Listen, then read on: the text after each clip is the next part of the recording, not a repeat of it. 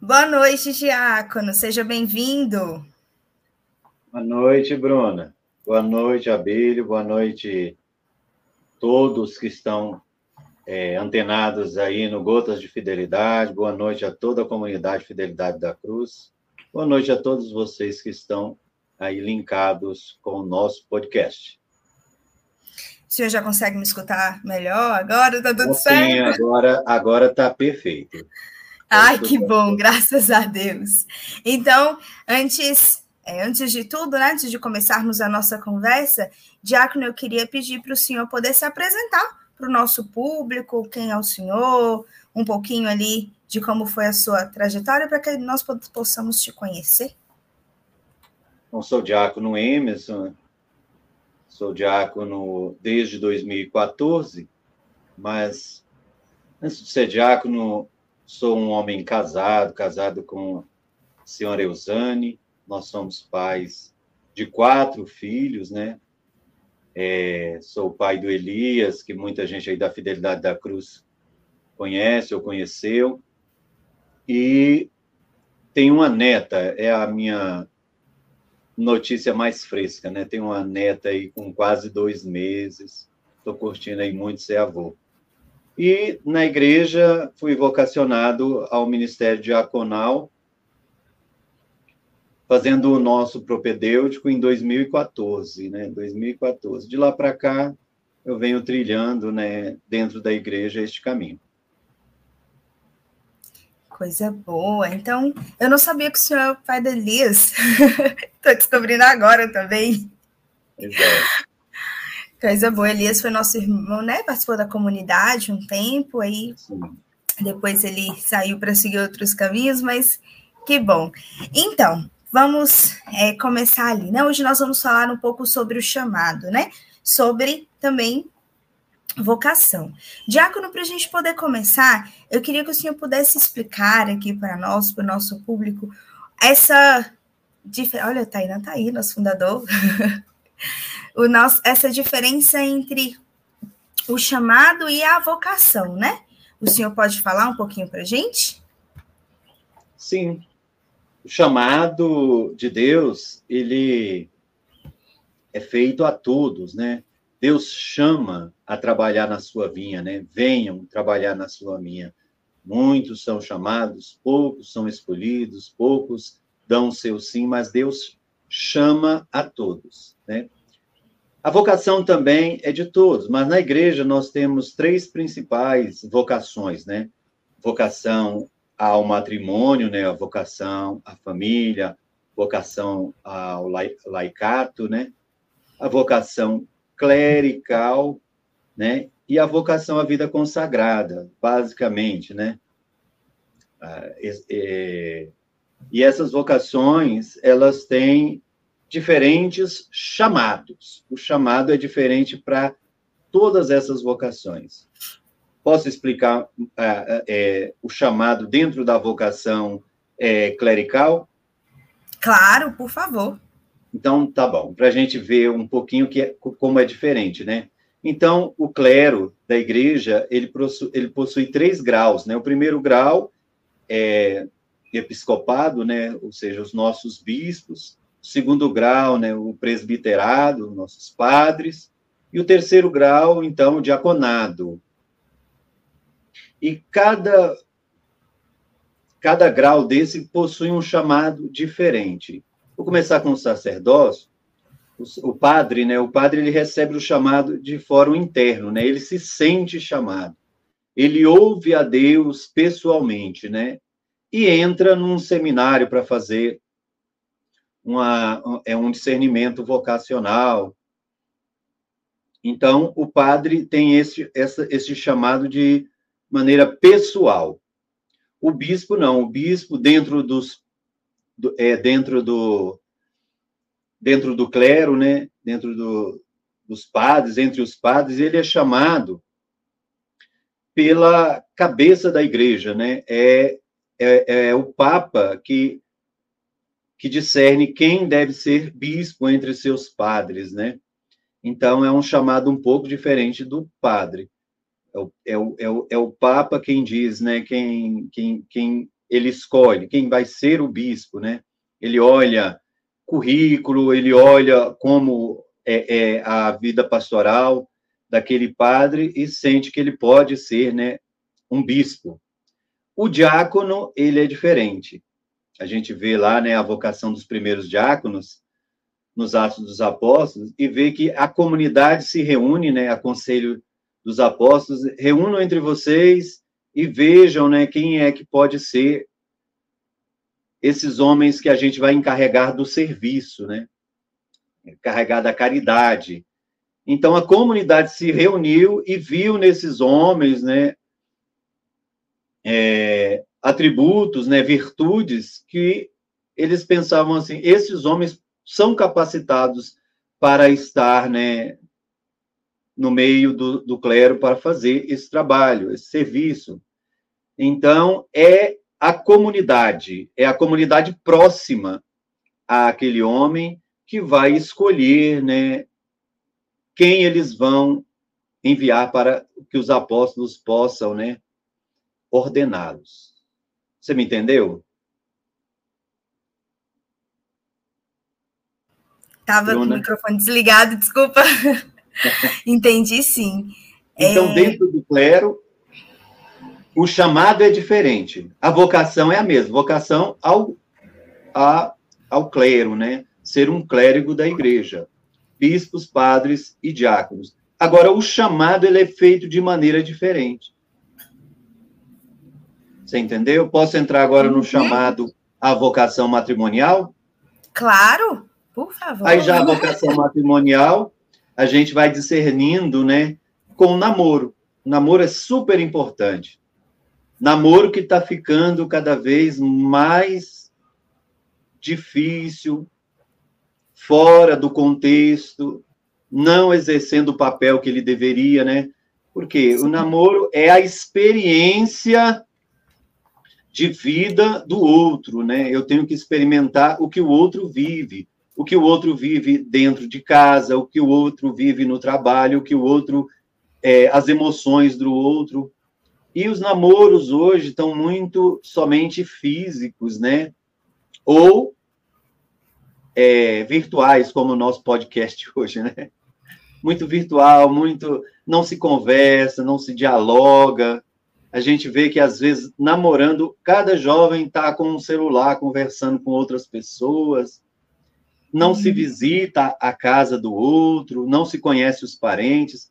Então, o namoro é o primeiro passo para o chamado ao matrimônio. As pessoas se sentem chamadas, né?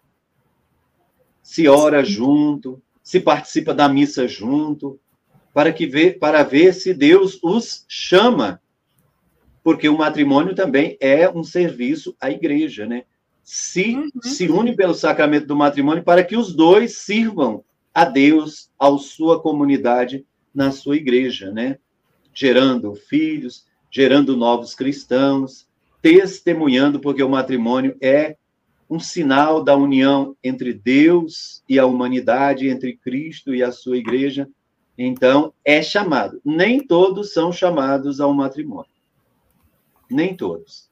Não é a vocação é, básica, comum, é a vocação maior, onde precisa-se né, ter filhos de Deus, fazer a sociedade acontecer, é a mais comum, mas não é não é para todos. Alguns não são chamados ao matrimônio.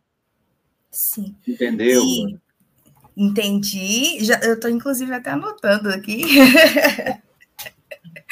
e aí, falando sobre é, as vocações, né? E aí, como o senhor falou que nem todos são chamados ao matrimônio, mas nem todos, e aí falando também em relação a, a mulher, né, no caso, assim, e também alguns homens, nem todos são chamados ou ali a ser religiosas ou a ser freiras, né, ou, ou a ser padres. E aí, no caso, tem a vocação leiga, né, que é também que pode entrar o celibato dentro da vocação leiga, que são aqueles também que podem ser chamados a ser leigos, né? mas ainda assim não ser chamados ao matrimônio. E aí eu queria que o senhor pudesse falar um pouquinho também para todos nós que estamos aqui sobre a vocação, o celibato dentro da vocação leiga.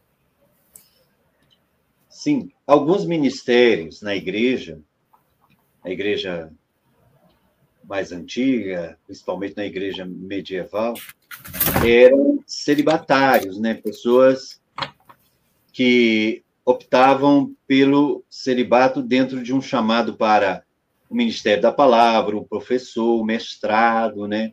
A, o catequista. Depois, esses ministérios foram se perdendo né, ao longo da igreja, como um ministério consagrado, e basicamente ficou-se uma lacuna, até que surgiram as novas comunidades, onde pôde pessoas que não são chamadas, não se sentem chamadas ao matrimônio, não se sentem chamadas à vida clerical e também não se sentem chamadas, né, à vida consagrada nas é, nas consagrações, na, nas congregações mais antigas, mas chamados a participar de novas comunidades, né? As novas comunidades onde os leigos, é, casados, matrimônio, ou também onde participam é, clérigos, ou também onde participam pessoas consagradas, mas também aquele homem, aquela mulher que querem consagrar o seu celibato a Deus para servi-lo de maneira integral. Solteiros, né? Sem um relacionamento, mas um relacionamento com a comunidade, um compromisso com a comunidade, né? As comunidades de vida consagradas. Então, isso já isso é meio que um retomando, né, aqueles leigos que no começo da igreja viviam celibato para o mestrado, para é, a, a catequese, e também muitas vezes até para o sacristão, né? O sacristão que cuidava ali, né? Da, da, da, da, igreja, seus arredores, né? A sacristia. Mas também a gente pode colocar como uma vocação também, um chamado, né? aquele, aquela, aquele homem, aquela mulher que ficou solteiro, apesar de ser chamado, se sentir chamado ao matrimônio, se sentir chamado à, à, à vida clerical ou à vida consagrada, mas resolve cuidar dos pais, né? Primeiro resolve cuidar dos pais, dando uma uma, velhi, uma um, é, uma vida mais sadia na, no, nos pais que são idosos, né, ali ajudando, né, sentindo o seu compromisso de filho. Uhum. Você está me entendendo, Bruna? Sim. Uhum. Então, esses são os chamados, né, é, e, e, as principais vocações. É, tem gente que confunde, né? Por exemplo, eu sou vocacionado a ser músico, a tocar no Ministério de Música, né? Não é uma vocação, são dons, dons que a gente utiliza na igreja para servir, né, na liturgia, para servir né, pessoas que são ótimos catequistas, né? Então, são dons que Deus dá, né? A pessoa que canta, a pessoa que, que prega, mas a gente não pode colocar aí como um chamado, porque isso é são dons, alguns têm, outros não têm, né? Alguns desenvolvem, outros nem, nem tanto, né? Tá vendo um violão aqui que está atrás Sim. de mim? É só hobby, porque não, não tenho esse chamado, esse dom, não tenho. Só arranha.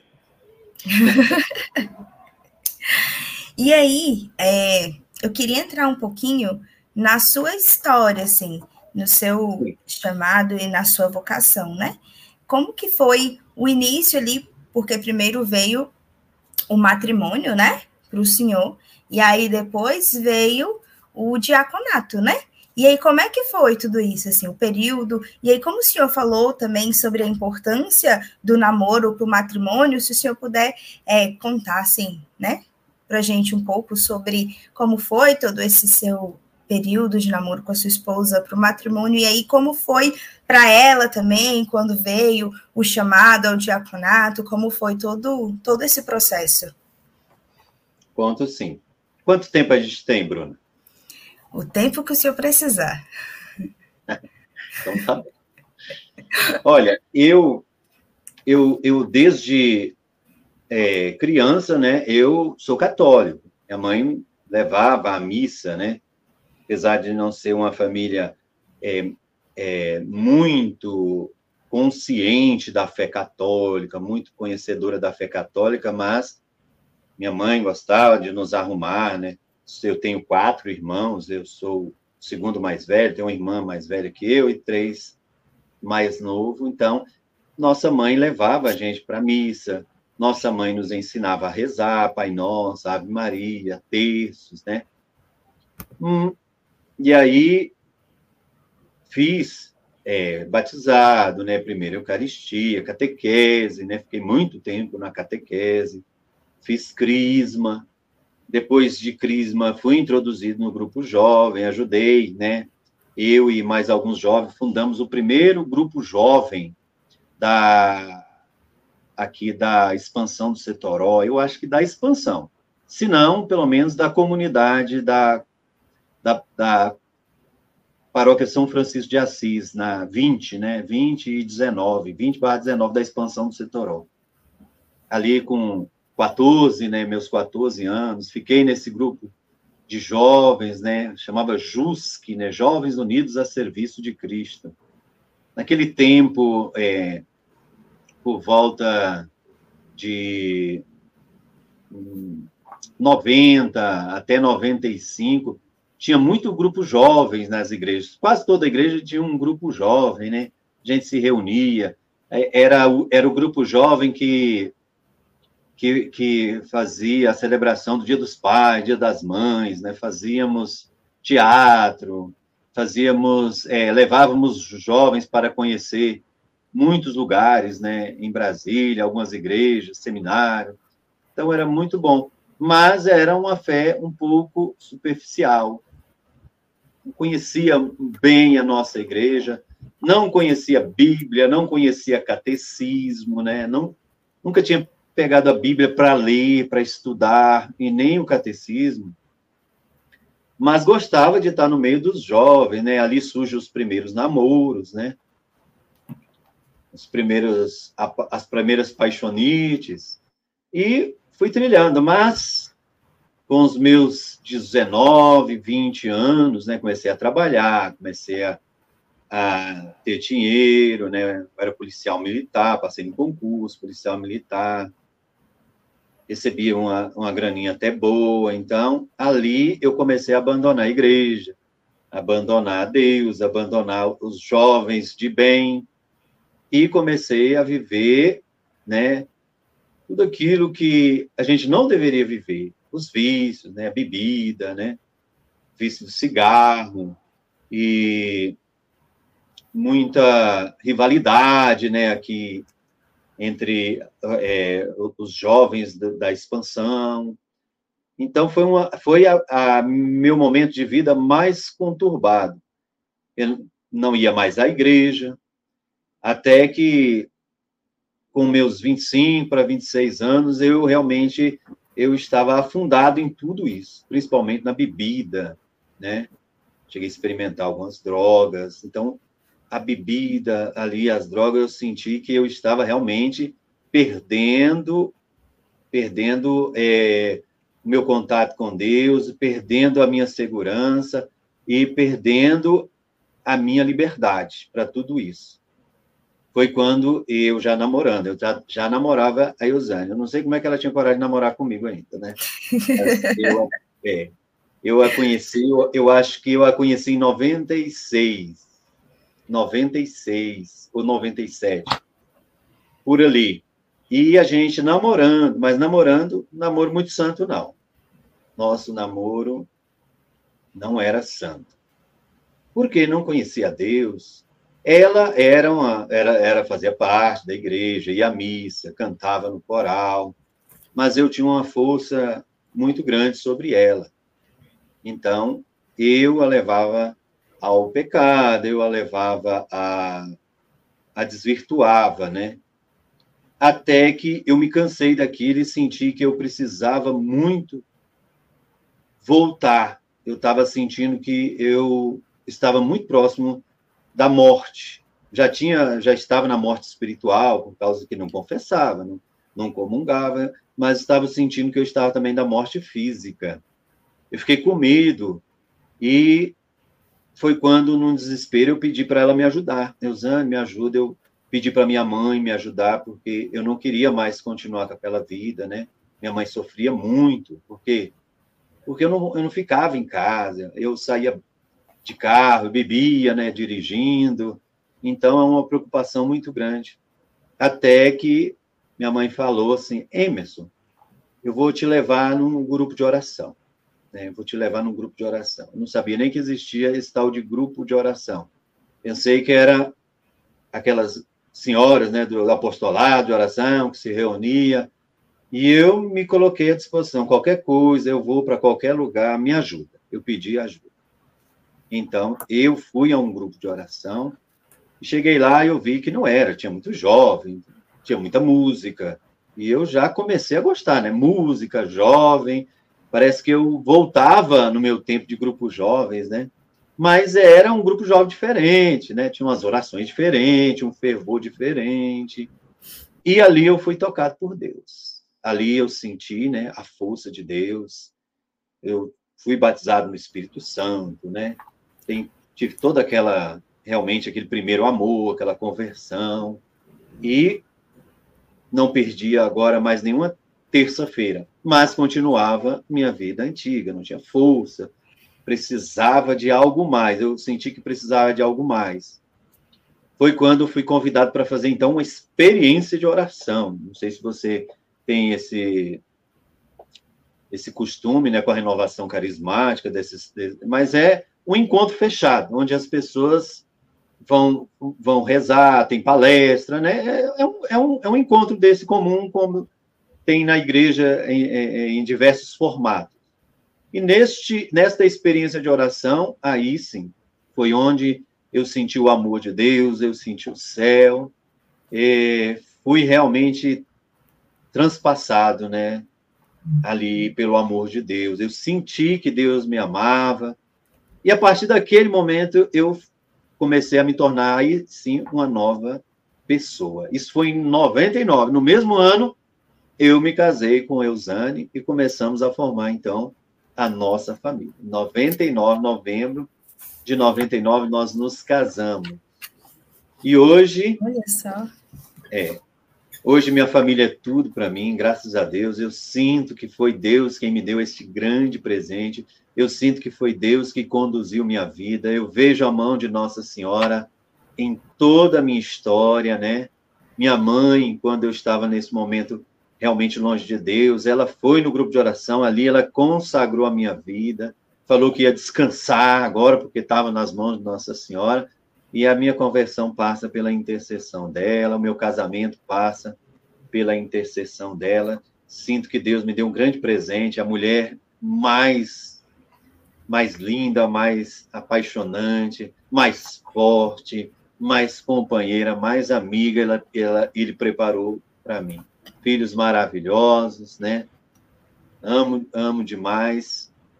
E foi em 2014, então, que ali fui. Aí, dentro da renovação carismática, trilhei todos aqueles caminhos, né? Fazendo é, seminários de então, vida, né? de 1999 até quando o senhor foi chamado de diaconato, o senhor continuou na renovação, renovação carismática. carismática, né? Nunca saí, fui coordenador do, do, do, grupo de oração aqui da Paróquia São Francisco de Assis, né, chamado Sagrado Coração de Maria.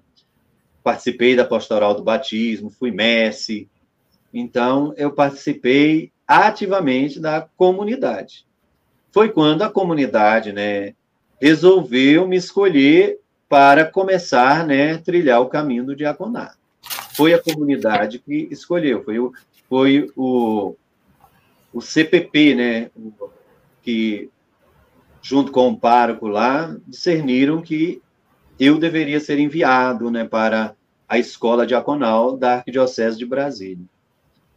E ali eu fui, trilhei, né, fiquei cinco anos em preparação, fui ordenado em 2014, e hoje eu estou aqui na paróquia Nossa Senhora de Lourdes, tenho provisão na paróquia Nossa Senhora de Lourdes, do condomínio privê aqui na Ceilândia.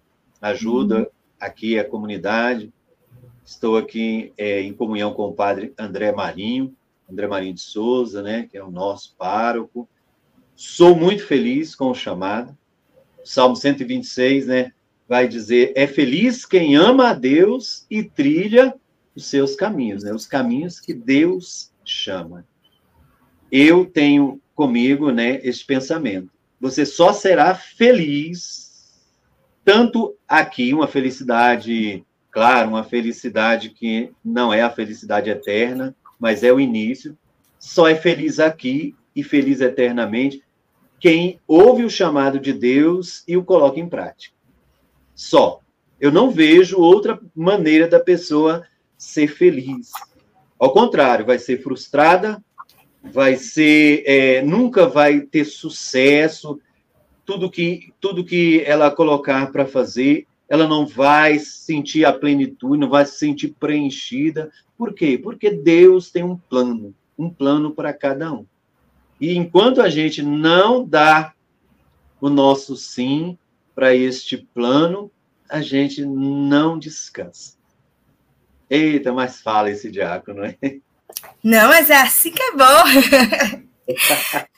diácono, é, eu só fiquei com, com uma dúvida assim que eu não entendi muito bem. Então, no 2014 o senhor já foi ordenado. Sim. Foi isso? Ah, Foi, sim. 2008, eu acho que eu realmente eu confundi a data. 2008 eu iniciei né, a, a escola diaconal. 2014 eu fui ordenado. No dia 10 de agosto de 2014, dia de São Lourenço. E quando o senhor, que o senhor falou, né, que foi o CPP, que ali conversando junto com, com o pároco, é, decidiu enviar o senhor para a escola, né, de diaconato. E quando eles conversaram com o senhor, fizeram um convite, como foi para o senhor receber, né, esse convite para ser diácono, receber, né, mas esse chamado, como foi tudo isso? E aí, quando o senhor chegou em casa para falar com a sua esposa, então, como foi tudo isso? É, eu não eu ser sincero para você, eu não sabia o que era um diácono, o que, eu, o que ele fazia. Eu conhecia, é, já tinha participado de celebração da palavra com um diácono, né? Mas eu não tinha um amigo diácono, eu não tinha uma, um diácono assim que tivesse uma proximidade. Então eu não sabia muito bem o que é, o que era o diácono, qual era a sua missão. Então eu fui convidado o padre, padre saudoso padre Pedro, né, já na eternidade, ele me convidou, mas eu fiquei sem saber qual era a resposta. Eu geralmente dizia sim a tudo que ele me convidava, né? É. Mas desta vez eu não pude dizer um sim de, de, de pronto assim, não, porque eu não entendia o convite, eu queria fazer uma pesquisa, e ele me falou que a resposta tinha que ser minha e da minha esposa, porque a vocação diaconal é uma vocação da família. É o diácono que é ordenado, mas se a família não é um suporte, se a família não entende, a cruz fica mais pesada. Então é preciso ter né, ali o auxílio da esposa, dos filhos, dos pais, né? de todo mundo que está ao seu lado ali. Então, é uma vocação familiar. Portanto, então, eu pedi, né? Não, não posso dar essa resposta agora. E ele, não, e nem posso também aceitar a sua resposta. Eu tenho que ir lá na sua casa, conversar com você, explicar algumas coisas. Era tarde da noite, né? Era tarde da noite, então eu fui para casa, falei com a esposa, ela, Eusane, também não entendeu muito bem. A gente foi pesquisar, né? Aí é, alguma coisa, mas a resposta tinha que ser de pronto, porque já tinha que devolver a ficha, né? Por curiosidade, nós estamos no período de é, pré-propedêutico, né? Nós já estamos recebendo inscrições é, das, das, das, paróquias de novos de aspirantes, novos aspirantes, né, para fazer o propedêutico da escola diaconal. Não sei se for coincidência ou providência, né? ou providência. Então, na, na, por ocasião, na Arquidiocese de Brasília, quando eu fui chamado, devia ter entre, é, entre 50, 40 e 50 diáconos apenas na Arquidiocese de Brasília inteira. Por isso, Nossa. a gente tinha pouco contato né, com, com diáconos. Mas aí o padre foi, né, foi lá em casa, convidou, explicou alguma coisa. Eu não entendi muito bem, não, mas conversando ali com a minha esposa, a gente disse sim, porque ele falou que de todo jeito eu, eu iria fazer escola diaconal, iria fazer curso de teologia, curso superior de teologia, então isso não era para ordenar amanhã, não. Então tinha um caminho de pelo menos quatro anos, ele falou, né? Aí eu falei, não, então vamos, eu vou fazer, tenho muita vontade de fazer teologia, né? Eu pregava na renovação carismática, conhecia o catecismo muito bem, né? É, debrucei na, na Bíblia, a Bíblia para mim se tornou ali é, viva, né? Realmente a palavra de Deus viva. Eu conversava com a Sagrada Escritura, conversava com Jesus, né? Na Sagrada Escritura. Então eu queria conhecer cada vez mais. Então já era um desejo mesmo fazer teologia. Então eu falei, demos o nosso sim. Nosso sim foi dado. A gente preencheu uma ficha, né? é, juntamos documentos, né? Tem que colocar todo o seu histórico de vida eclesial, né? Então, nós juntamos, mandamos para a Arquidiocese, nos matriculamos e aí fui trilhar, então, é, a escola diaconal. Muito bom, diácono, muito bom. E aí, é, durante todo é, o seu testemunho, né, que o senhor foi falando para a gente da sua história, de tudo que o senhor passou, teve uma uma partezinha que o senhor estava falando sobre o momento da, do grupo de oração, né? Com a experiência de oração, e ali em que o senhor foi é, transpassado mesmo pelo amor de Deus, né? E aí, é, enquanto o senhor falava, e aí agora, é, quando o senhor ia falando de todo esse processo, né? Que é um, um chamado, uma resposta da família, né? Que a família precisa dar todo esse apoio. E aí eu queria falar um pouco também sobre a importância da oração nesse discernimento da, da vocação, nesse discernimento, né, de todo chamado que Deus nos faz, aquele momento, ali às vezes para um matrimônio, né, para um namoro, ou até mesmo para o celibato, ou para o clerical, enfim, mas o tanto que a oração precisa estar presente, né? E aí eu queria é, que o senhor pudesse falar para a gente sobre é, a vida de oração mesmo agora, né? Como que, que é a sua vida de oração? Se mudou muito de antes, quando estava ali, né, no período de é, quando era da renovação carismática, depois, como que é? Se é muito parecida com, com os padres, se tem as, mais ou menos as mesmas, as mesmas regras, né? Vou ler aqui um pouco, porque os padres precisam fazer as liturgias das horas, né? Todos os, os horários, e aí como que é para o Senhor? Olha, é, como eu te disse, né? Se você não segue o chamado de Deus, né? É, Apocalipse, né? Final lá, é, no início do livro do Apocalipse, capítulo 3, né? Vai dizer que é, Jesus diz: Eis que estou à porta e bato, né? Se alguém abrir a porta, eu entrarei, farei comunhão com ele, né? Esse bater na porta, ele é incessante. É, é o chamado de Deus. Deus quer entrar na nossa vida. E às vezes ele bate um pouquinho mais forte para que a gente abra, né? Não é assim que a gente faz? A gente bate na porta, se a pessoa não ouve, a gente vai e aumenta, né? Aperta a campainha, a gente quer ser atendido, né? A gente insiste porque quer, precisa falar com aquela pessoa. Assim também Deus aproveita todo o natural da nossa vida, inclusive, né? As dores, né? as angústias, as dificuldades, para que a gente possa abrir a porta do nosso coração para Ele. Isso vai acontecer de maneira mais fácil quando a gente ora, quando a gente tem uma vida de oração. quando a gente tem um caminho de oração diário, né? um percurso de oração diário. Né? Então, na renovação carismática, é, é, é, é, natural da gente ter né, a oração pessoal, né? a oração é, comunitária, oração pessoal. Então, geralmente, quem frequenta grupo de oração, renovação carismática, é, gosta muito do terço, né? Ama o terço, ama as orações de Nossa Senhora. E não era diferente comigo. O rosário, todos os dias, né? Rezava o rosário com esposa, né? Muitas vezes a gente tirava o dia para rezar o rosário, pelo menos um terço, né? Então ia e voltava do trabalho rezando o terço. E neste, isso me ajudou muito a discernir, né, a minha vocação, né, para o diaconato. Por quê? Porque eu era aberta à oração, eu ouvia o chamado de Deus intensamente. Eu tenho certeza que ele me chamou para a vida matrimonial, eu tenho certeza que ele me chamou para o diaconato permanente, toda certeza, toda certeza. Por quê? Porque ia se concretizando na minha vida aqui as promessas de Deus, né? Ia, as portas iam se abrindo. Então, é na oração que a gente sabe o chamado. E a oração, depois que a gente é ordenado, ela tem que estar mais presente ainda. Por quê? Porque a cruz pesa um pouco mais, né? A cruz, a, as dificuldades, né? A, as tentações, o maligno é, torna-se mais assíduo né, na sua tentação na nossa vida, né?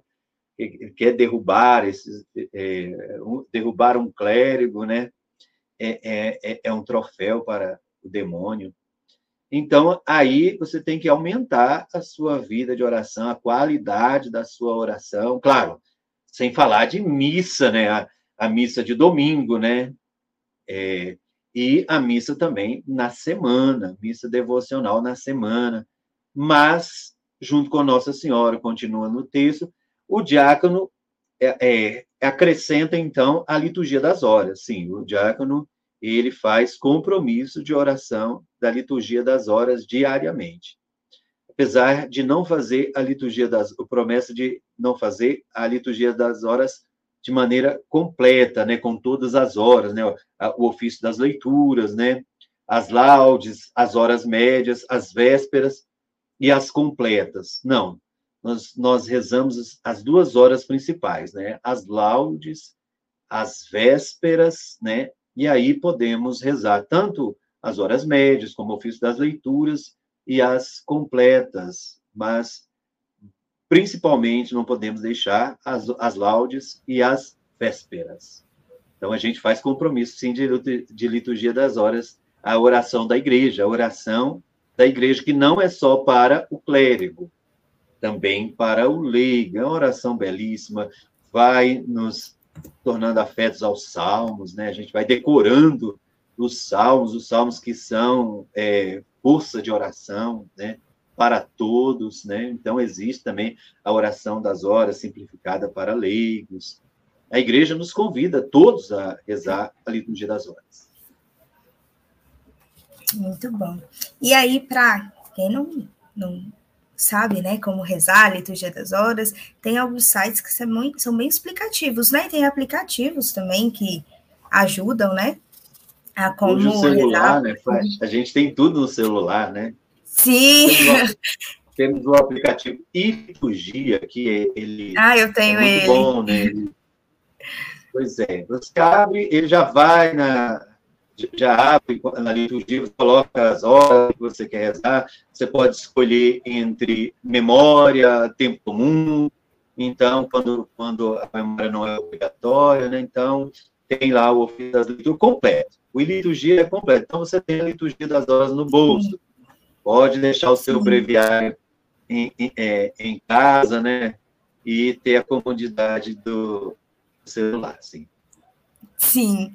E aí, o que é o bom do, desse aplicativo também, né? Que sim, pode acontecer, ah, mas tá, tá complicado, não tem acesso ali nesse e liturgia fazendo é, propaganda, fácil. né? Mas o liturgia tem tudo, inclusive é, para os momentos de Lexio Divina, né? Precisou ali, ah, no meio do dia, é algo assim que, que eu tento fazer é poder, é, no meio do dia, tentar voltar ali nas leituras do dia, né? E o aplicativo ajuda demais.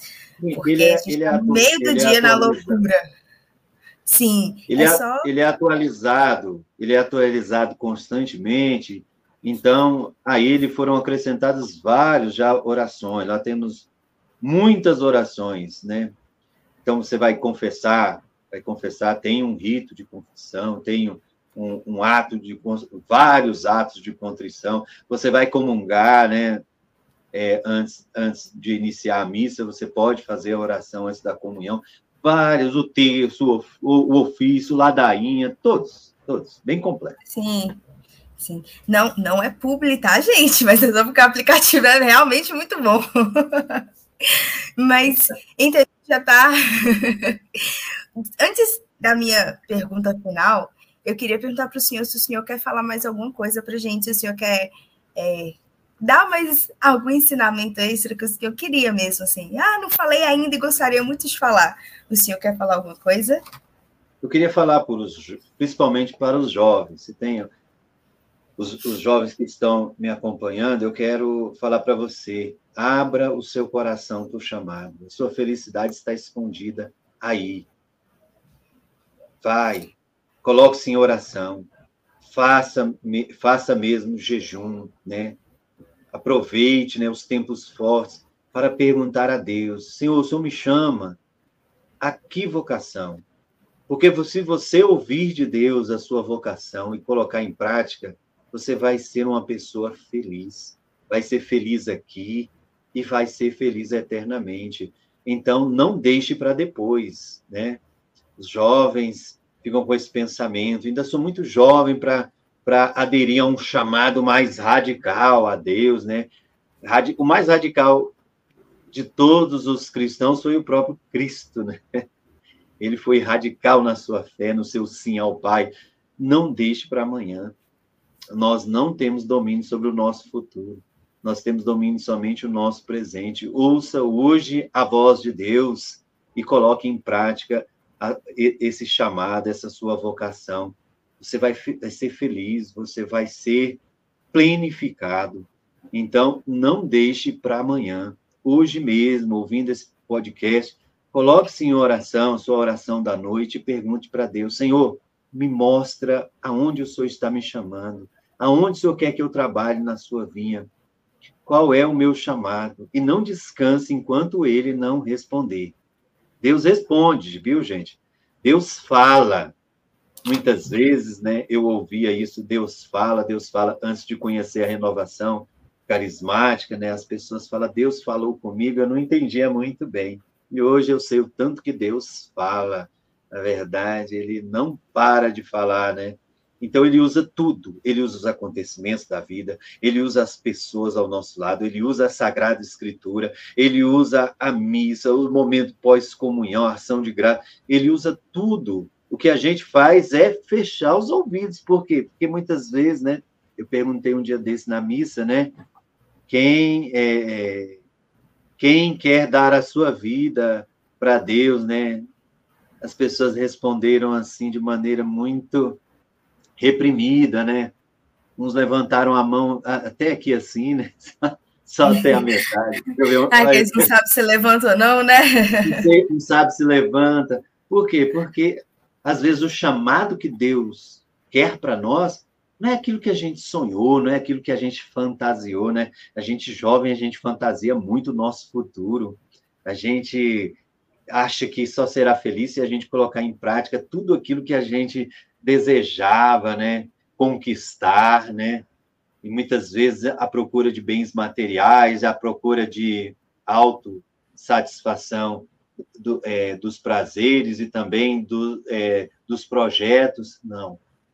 Fala para Deus, eu quero, eu quero cumprir o teu projeto. Como Nossa Senhora disse sim, como eu disse sim para o diaconado, né? Sem mesmo saber, né? Faça, Senhor, conforme as tuas palavras, né? Faça você também hoje, ouvindo esse podcast, em qualquer momento que você ouvir no YouTube, pelo amor de Deus, pela, pela o amor que você tem a Deus melhor, pelo amor que Deus tem por você, que é infinitamente maior, ouça a voz do Senhor. Amém. E então, para finalizar, a última pergunta aqui que eu tenho, que é a pergunta que nós sempre trazemos para os nossos convidados, né? Diácono, a nossa pergunta é: qual que é hoje a sua gota de fidelidade para Deus? Essa nossa pergunta se dá porque como essa gota de fidelidade é uma gotinha do oceano, né? E sem essa gota o oceano ele ainda não seria completo. Então, qual que é hoje a sua gota de fidelidade para Deus?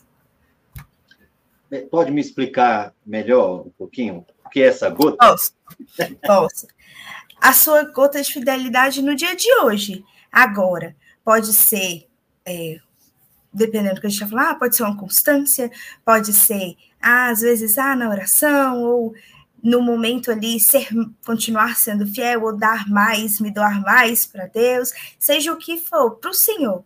O que, que é hoje aquele principal que sem essa sua gotinha, esse todo mar, ele ainda não estaria completo. É o seu principal que o Senhor dá para Deus hoje. Sim. Hoje, a minha, a minha gota de fidelidade hoje é a comunhão. Comunhão com a minha comunidade, né? Sem a comunidade, né? Sem aquelas pessoas que você gosta, sem aquelas pessoas também que você talvez não tenha tanta intimidade, não tenha tanta proximidade, mas fazem parte ali da sua comunidade. Sem essa comunidade, né? Sem meus irmãos diáconos, né? trago aqui na pessoa do presidente dos Diáconos de Brasília, o diácono Damasceno, sua esposa Inês, né? Sem a comunhão com meus irmãos diáconos, sem a comunhão com o meu pároco, o padre André, né? Sem a comunhão familiar, minha primeira igreja, minha igreja básica, né? Minha célula principal de igreja, minha família, não tenho como ser fiel. Não tenho como ter colocar essa gota de fidelidade todos os dias é, na minha fidelidade com Deus. Então, a família, a comunidade, a paróquia, né? É para mim sem ela eu não consigo. Eu não consigo. É ela quem me ajuda a ser santo. Amém. Amém. E aí, para a gente finalizar, a gente tem uma oração que nós sempre fazemos. E aí, depois da oração, eu queria pedir para o senhor poder dar a bênção para a gente também, pode ser? Ah, claro, com certeza. Com muita graça. Aí, então a gente faz assim: o senhor começa, e aí depois eu, eu continuo e a gente vai seguindo assim, pode ser?